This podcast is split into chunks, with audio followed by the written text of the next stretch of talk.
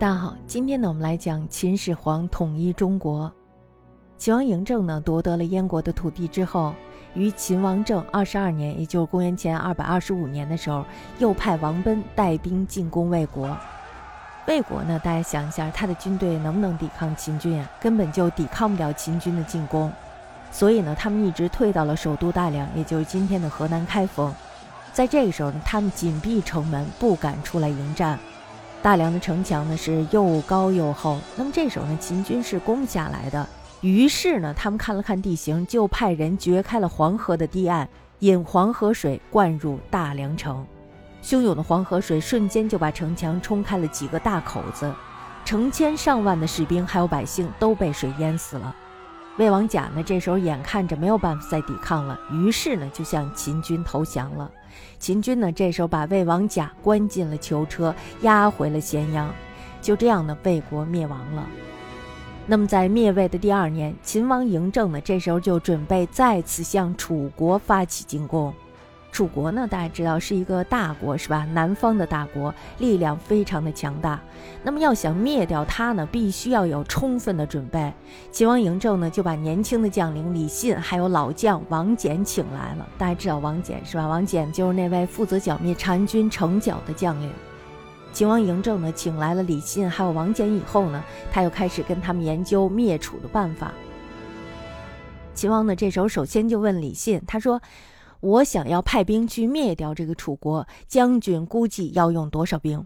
那么这时候呢，李信就说了：“李信说，我看呀，楚国也算不上什么，我们顶多用二十万人就可以了。”那么秦王呢，这时候又问王翦，王翦呢，他就仔细的思考了一下，然后回答说：“哎呀，我看呀，非得六十万人不可。”大家想想，六十万和二十万相差四十万，那么秦王嬴政会选择谁呢？他肯定是要选择少的那一个，是吧？当然是成本越低越合适了。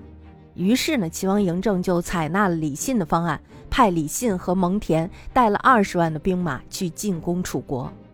因为王翦也是立过大功的人，所以呢，王翦这时候觉得秦王好像不太信任自己了，于是呢，就称病告老回乡了。李信呢，这时候是意气风发，受到了秦王嬴政的夸奖。那么这时候呢，他是趾高气扬，非常有派头的挥兵南下。刚一开始呢，他打两场胜仗，后来呢，因为粗心大意，结果呢，被强悍的楚军给打败了。那么这时候士兵损失了非常的多，而且呢，将领也牺牲了好几个。秦王嬴政一听这失败的消息，又急又气，于是呢，又亲自赶到老将王翦的家乡，向王翦表示歉意，而且呢，请他回来收拾这个残局。按照王翦的要求，给了他六十万的兵马，并且呢，还派了一名叫做蒙武的将军给他做副手。王翦和蒙武呢，他们两个人合作的非常好。他们到了前线以后呢，故意先按兵不动。大家想来了以后先按兵不动，那么这时候呢，楚军因为刚打了胜仗，所以呢，他们非常叫嚣，是吧？于是呢，就前来挑战。可是呢，楚军来挑衅，王翦就像没有看见似的，也不应战。这样呢，就一直拖着，等到楚军一调动，他们就出其不意地发动了进攻。那么这时候呢，楚军被打得大败而逃。秦王政二十四年的时候，也就是公元前二百二十三年的时候，秦军呢打进了楚国的首都寿春，也就是今天的安徽寿县，而且呢还俘虏了楚王傅楚。楚国的大将项燕呢，这时候就把楚王的兄弟昌平君立为了楚王，而且他带着这个新的楚王逃到了江南去继续抵抗。那么到了第二年的时候呢，王翦还有蒙武渡江发动了进攻，楚军呢这时候被打的是全军覆没，昌平君呢被打死了。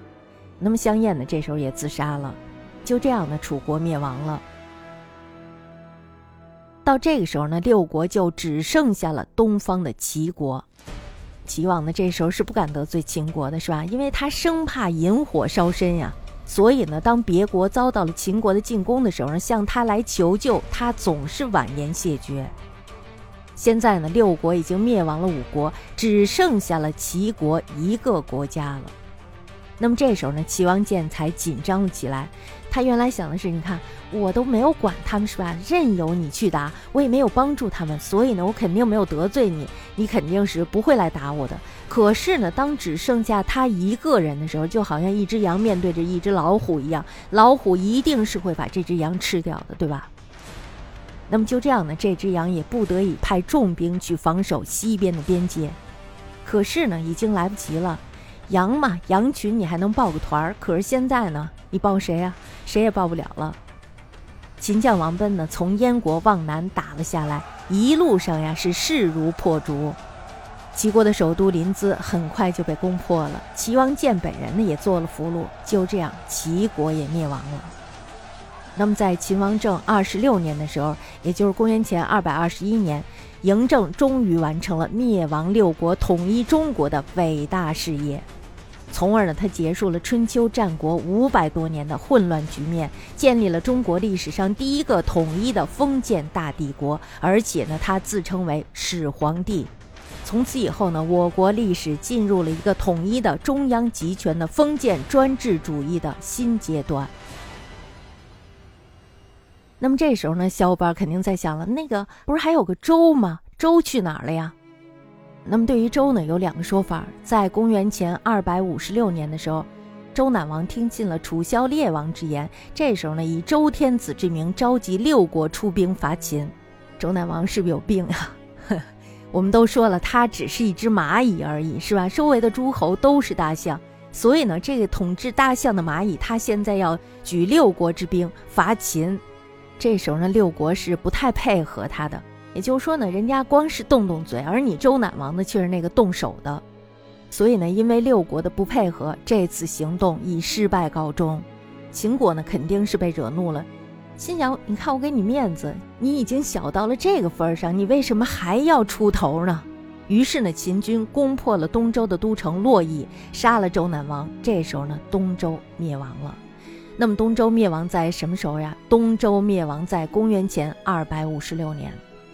这只是其中的一个说法，那么还有另外一个说法，在公元前二百五十六年的时候，周王朝的最后一任天子周赧王听信了楚萧烈王之言，于是呢以天子的名义召集六国出兵伐秦，结果呢这六国是出枪不出兵，所以呢这个军事活动失败了。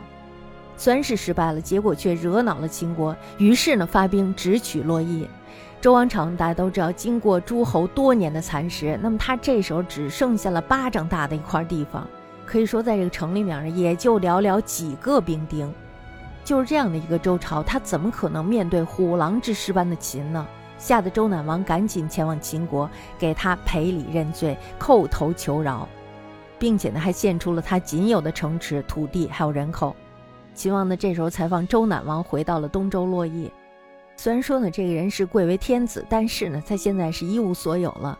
那么他的处境自然是如同过街老鼠一般。曾经呢，他为了攻打秦国，筹集军资，于是呢，向富商大贾借了很多的外债。可是呢，最终还是无功而返。那么那些债主呢，这时候就纷纷的上门来讨债。但是呢，周王手里没有钱给他们，被逼无奈，他跑到了宫里的高台上躲债。那么这个高台呢，也被称为免债台。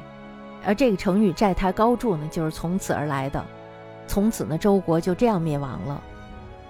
也就周赧王献出了他最后仅剩的一点东西的时候，那一刻，周朝灭亡了。我们来说一下周赧王的这个称号。周赧王的这个称号呢，非常的有意思。古人给的解释就是“残齿之身，轻微微弱，记住的东西”。对于他来说是一种耻辱，是吧？这是一个非常耻辱的称呼。周王朝呢就是这样灭亡的，要么就是被秦军给打了下来，要么就是被周赧王献给了秦国。